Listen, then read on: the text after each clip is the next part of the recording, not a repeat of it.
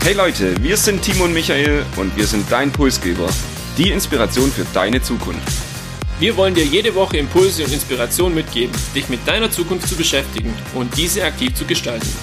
Und jetzt viel Spaß mit der nächsten Episode deines Pulsgebers.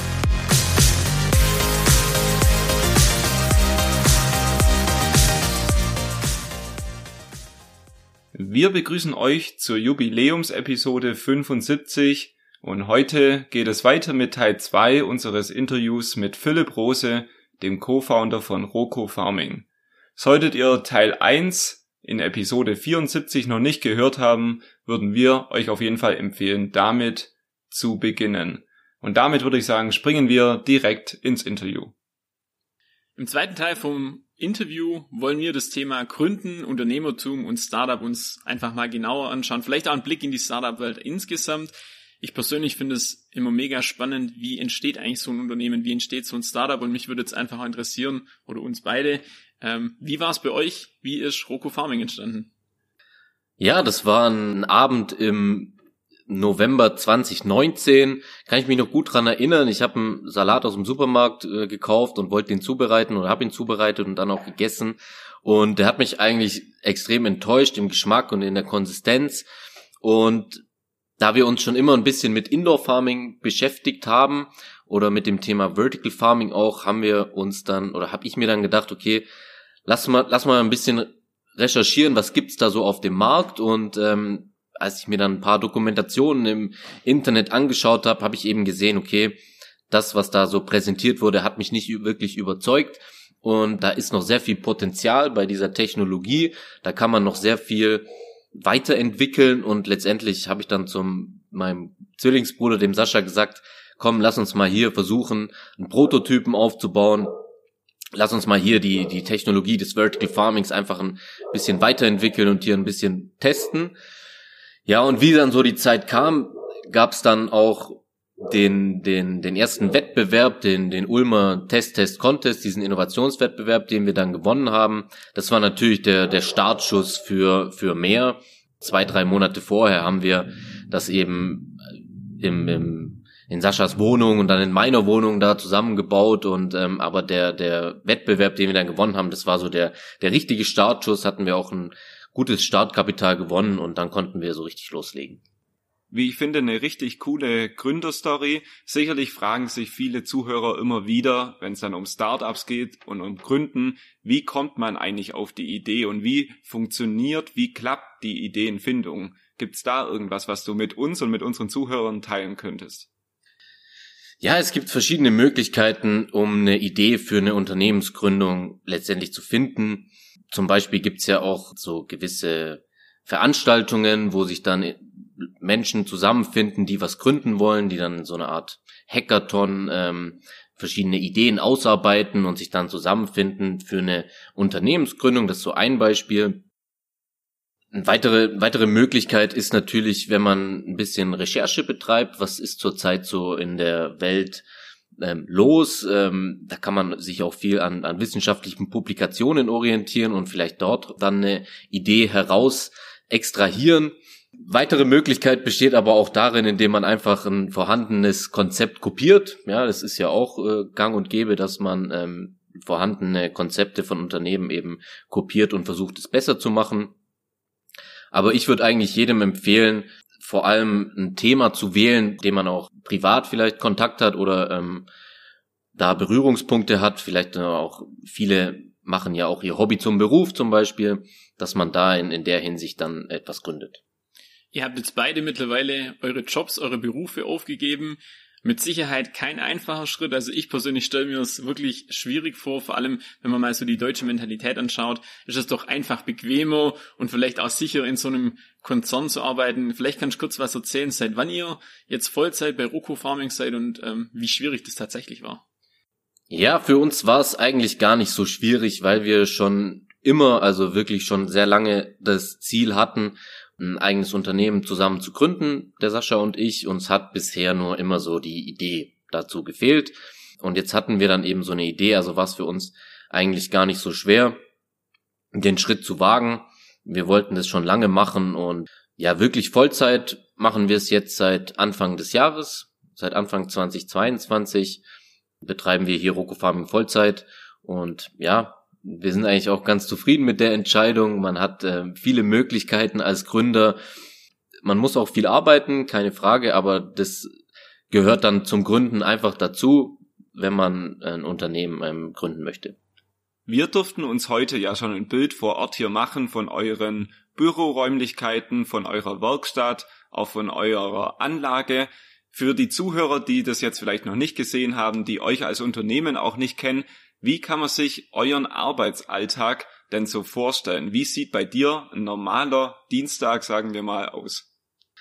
Ja, gut, ähm, wir kommen früh morgens irgendwann zwischen sieben und acht äh, in unsere Produktionshalle oder in unsere Produktionsstätte. Wie, wie du ja schon gesagt hast, wir haben hier ein kleines Büro und ein Labor und eine, naja, so eine Werkstatt eben.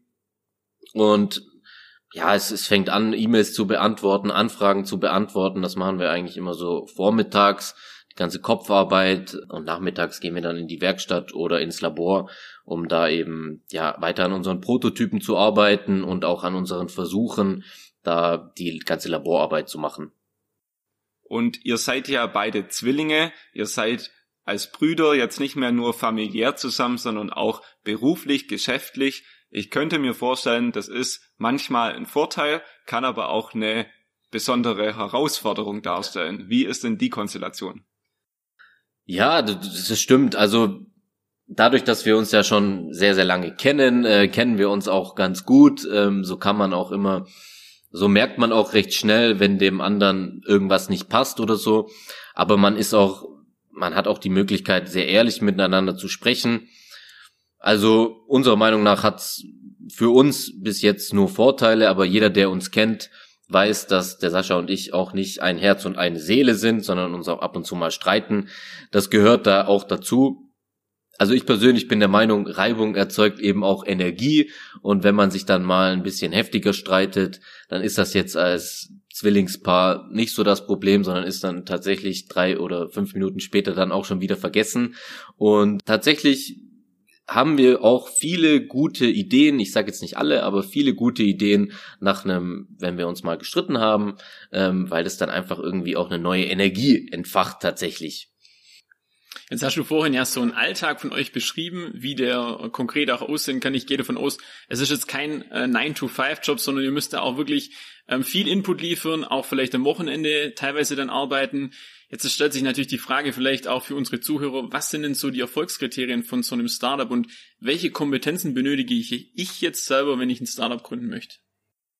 Ja, als Gründer, man braucht auf jeden Fall die Motivation, etwas zu erschaffen. So, wenn man die Motivation nicht hat, dann wird's schwierig. Man muss auch die Bereitschaft haben, viel zu investieren, nicht unbedingt an Geld, aber auch an Zeit man muss sich dann aber auch im, darüber im Klaren sein, wenn andere abends irgendwie in, ins Freibad gehen oder so, dann muss man halt noch was arbeiten. Das, das, das ist als Gründer einfach so. Man muss viel Zeit investieren und man benötigt auch ja ein gewisses Durchhaltevermögen. Ja, es, ähm, man muss sich darüber im Klaren sein, dass man, dass es oft ein langer Weg ist und äh, eher ein Marathon als ein Sprint. Du hast es vorhin eure Gründerstory so ein bisschen beschrieben, für mich sehr imponierend und irgendwo auch ja, schön anzuhören. Und ich glaube, an dem, an der Kante, da liegt auch der Schlüssel zum Erfolg, weil wenn ich ein Thema habe, für das ich selber brenne und es aus einer Idee heraus entsteht, dann ähm, ist mir es auch egal, ob ich am Sonntagabend noch E-Mails beantworte oder nicht. Und im Gegensatz zu jemand, der sagt, hey, ich will unbedingt ein eigenes Unternehmen, aber mir fehlt die Idee und jetzt habe ich die Idee, aber ist eigentlich ein Thema, mit dem kann ich nichts anfangen. So eine Person oder so jemand tut sich vermutlich schwerer. Und das sind die Soft Skills auf der einen Seite. Jetzt habt ihr hier aber auch eine Fülle an Hard Skills, die ihr irgendwie hier vereint. Ich habe gelesen, ihr programmiert eure Software selbst, ihr macht irgendwas mit additive Fertigung, 3D-Druck, ihr seid beide Ingenieure, also man muss dann doch auch ein bisschen mehr können wie nur Durchhaltevermögen, oder? Ja, es kommt natürlich drauf an, was jetzt ähm, das Unternehmen oder was das Produkt eines Unternehmens dann letztendlich ist. Es kommt da natürlich auch immer drauf an, wie groß ist das Gründerteam. Wir sind jetzt zu zweit, das ist ähm, recht überschaubar, aber es gibt ja auch Gründerteams, fünf, sechs, wo sich dann die einzelnen Aufgabenbereiche eben auch auf mehrere Schultern aufteilen. Jetzt für uns als Podcast, wir machen das jetzt ja auch schon seit anderthalb Jahren, äh, ist das Thema Netzwerken gerade sowas, wo wir sagen, da sind wir noch ausbaufähig, versuchen auch Kontakte zu knüpfen. Ich denke, das wird euch ähnlich gehen. Wie wichtig ist das Thema Netzwerken denn für euch und gibt es da vielleicht auch ein paar Tricks, die ihr für uns oder für unsere Zuhörer habt? Ja, das Thema Netzwerken ist sehr, sehr wichtig, allgemein im, im Startup-Umfeld oder im Unternehmensumfeld. Man muss eben mit vielen unterschiedlichen Personen auch sprechen. Es, nicht aus jedem Gespräch äh, kommt irgendwas Fruchtbares heraus. Meiner Meinung nach ist da eher auch so der Zufall ein, ein guter Ratgeber. Ratgeber, genau. Also man muss mit vielen Leuten sprechen und dann kommt auch des Öfteren mal was, was Brauchbares dabei heraus. Aber Netzwerken an sich kann man in Deutschland eigentlich ganz gut. Es gibt ja viele Veranstaltungen, wo man, wo man hingehen kann, aber heutzutage kann man auch über Social Media, über, über LinkedIn ähm, gute Netzwerke ähm, erschaffen oder auch gut netzwerken. Gibt es da auch jetzt hier regional irgendwelche geeignete Communities, wo ihr euch auch mit anderen Gründern austauschen könnt? Ja, jetzt hier in Ulm speziell auch von der, natürlich von der IHK, die machen mittlerweile viel auch für Startups. Da gibt's viele Veranstaltungen, auf denen man präsent sein kann. Netzwerken für Gründer ist es, also wenn man als Gründer netzwerken möchte, ist es auch immer hilfreich, sich an sogenannte Accelerator-Programme zu wenden. Das sind ja so ähm, Programme, die einen dann coachen oder supporten eben. Da kriegt man dann auch mit, mit anderen Gründern oder kommt man auch in Kontakt mit anderen Gründern oder auch anderen Personen. Jetzt ist das Thema Startup ja was, wo vielleicht in der Vergangenheit anders wahrgenommen wurde, wie es aktuell wahrgenommen wird. Wir haben da in unserer vorletzten Episode auch ein bisschen uns äh, drüber ausgetauscht. Das Thema Startup-Mythen. Also wir haben da in der Vergangenheit so von Bildern gesprochen, das Rennrad hängt äh, an der Wand oder der Tischkicker steht irgendwo rum. Äh, was, äh, wie erlebst du das Thema? Also was hast du da dazu zu sagen? Was hast du vielleicht auch für Erfahrungen gemacht und welche Mythen könntest du direkt entkräften, die einfach so nicht stimmen? Ja, also beim, beim Startup ist auch nicht alles super hip und super geil. Ähm, man muss schon auch mit sich mit Themen beschäftigen, die jetzt nicht so spannend sind wie ähm, Steuern oder Unternehmensgründung und diese ganze Thematik. Also das ist jetzt beim, beim, beim Startup eigentlich wie bei jedem anderen Unternehmen auch. Man muss sich auch mit den trockenen Themen beschäftigen. Das heißt, man hat da nicht nur Spaß, sondern man muss auch viel arbeiten. Das ist so das eine Thema. Ansonsten, ja, wir spielen jetzt hier nicht die ganze Zeit Kicker oder fahren mit unserem Rennrad durch die Gegend, sondern ja, wir versuchen schon, unsere Technologie weiterzuentwickeln und ähm, hier einfach auch ein gutes Produkt zu erschaffen. Und da ist es dann oft auch so, dass es vielleicht Startups gibt, die jetzt nicht so, so sehr den Fokus auf ihr Produkt legen, sondern eher den Fokus auf, auf, auf Marketing und, und Außendarstellung. Das ist sehe ich persönlich ein bisschen, bisschen kritisch. Ich denke, wir können das auch mit dem, was wir heute hier gesehen haben, bestätigen. Wir haben keinen Tischkicker gefunden und das Ganze ist hier doch eher Werkstatt als jetzt irgendwie ein hipper Start-up-Dschungel oder was ähnliches, wie man das vielleicht auch aus den Medien aus Berlin kennt. Du hast auch schon angesprochen, die Bürokratie ist ein Thema, was nicht so viel Spaß macht, wo aber wir Deutschen sehr viel Wert drauf legen. Und der Standort Deutschland ist, glaube ich, für die Start-up-Szene schon ein besonderer. Timo hat diese Episode 73 von vor zwei Wochen schon angesprochen. Da haben wir über die Probleme in Deutschland gesprochen. Mentalität, deutsche Mentalität, deutsche Kultur. Was sind da so deine Themen und was sind da vielleicht zusätzliche Probleme, die euch als Startup der Standort Deutschland schafft? Im Großen und Ganzen muss man aber erstmal sagen, dass der Standort Deutschland für Startups eigentlich ein sehr positiver Standort ist. Es gibt hier mittlerweile sehr, sehr viele Programme oder andere Möglichkeiten, sich auch zu entwickeln als Startup. Das gibt's jetzt in, in anderen Ländern meiner Meinung nach gar nicht so intensiv wie in Deutschland. Es wurde ja da in den letzten Jahren sehr, sehr viel gemacht. Aber klar, die Bürokratie die, die hemmt einen an einer gewissen Stelle dann schon.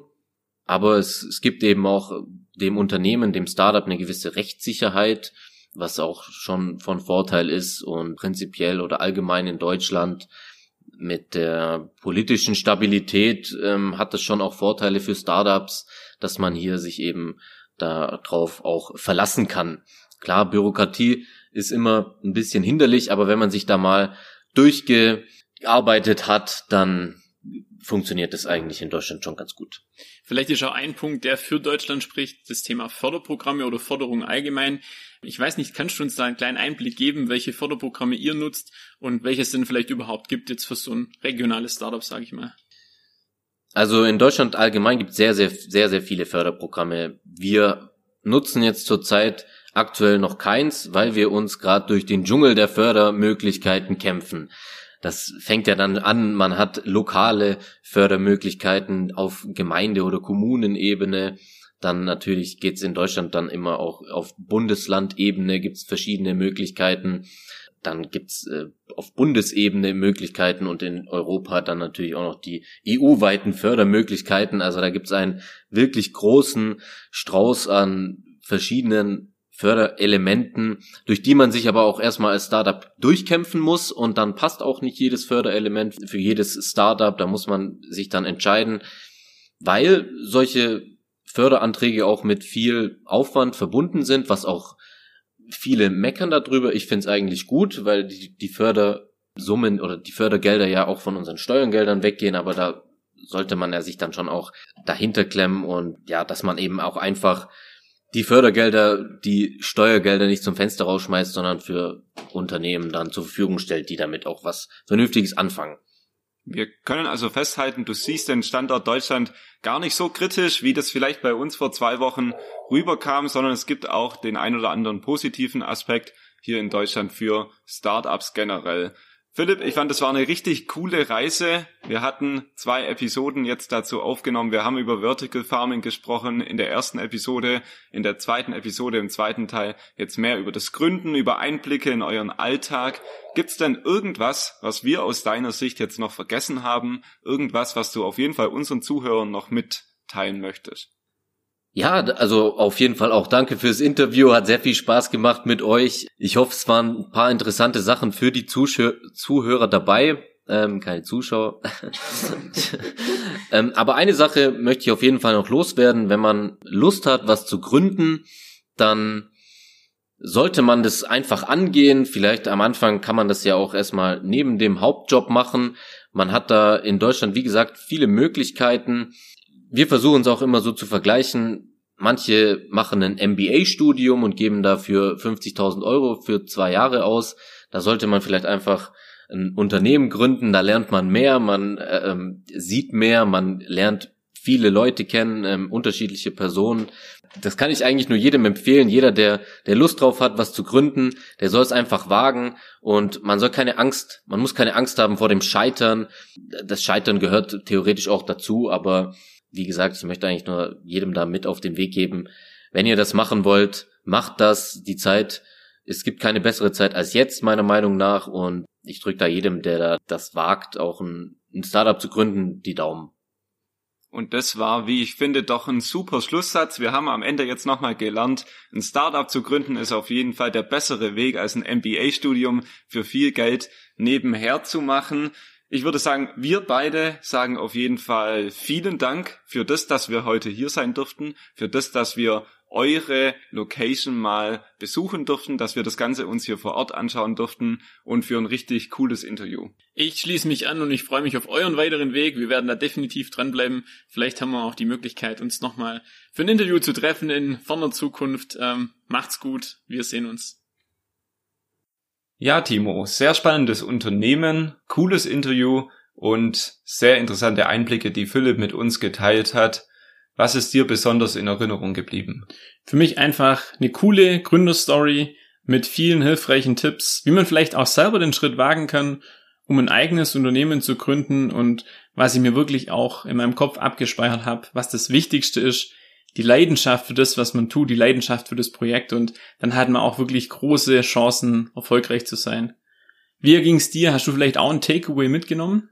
Ja, Philipp meinte ja, dass der Standort Deutschland eigentlich sehr gute Rahmenbedingungen für Gründer bietet. Er hat da unter anderem die vielen Fördermöglichkeiten angesprochen, die politische Stabilität, aber auch die Chancen, sich eben mit anderen Startups zu vernetzen. Und in gewisser Art und Weise hat er uns da so ein bisschen widersprochen, denn wir haben ja in Episode 73 auch über die Startup-Szene Deutschland gesprochen und ich würde sagen, in dem Interview kam jetzt der Standort Deutschland für Startups auf jeden Fall besser weg als in unserer Episode zuvor. An der Stelle nochmal vielen Dank an Roku Farming. Wir hatten eine sehr interessante Erfahrung und ein cooles erstes Pulsgeber-Interview. Gleichzeitig haben wir aber auch schon Lust auf mehr. Also wenn ihr Gründer seid oder Teil eines jungen Startups, vielleicht aus Süddeutschland kommt, dann meldet euch gerne bei uns. Und damit verabschieden wir uns in die Sommerpause und sind dann Anfang September wieder für euch zurück. Damit ihr das nicht verpasst, abonniert uns, folgt uns gerne auch auf LinkedIn oder Instagram für mehr Einblicke auch rund um das Interview mit Roko Farming und erzählt euren Freunden und Kollegen vom Podcast Pulsgeber. Wir sagen vielen Dank fürs Zuhören, genießt den Sommer und hört gerne nochmal die ein oder andere alte Pulsgeber-Episode.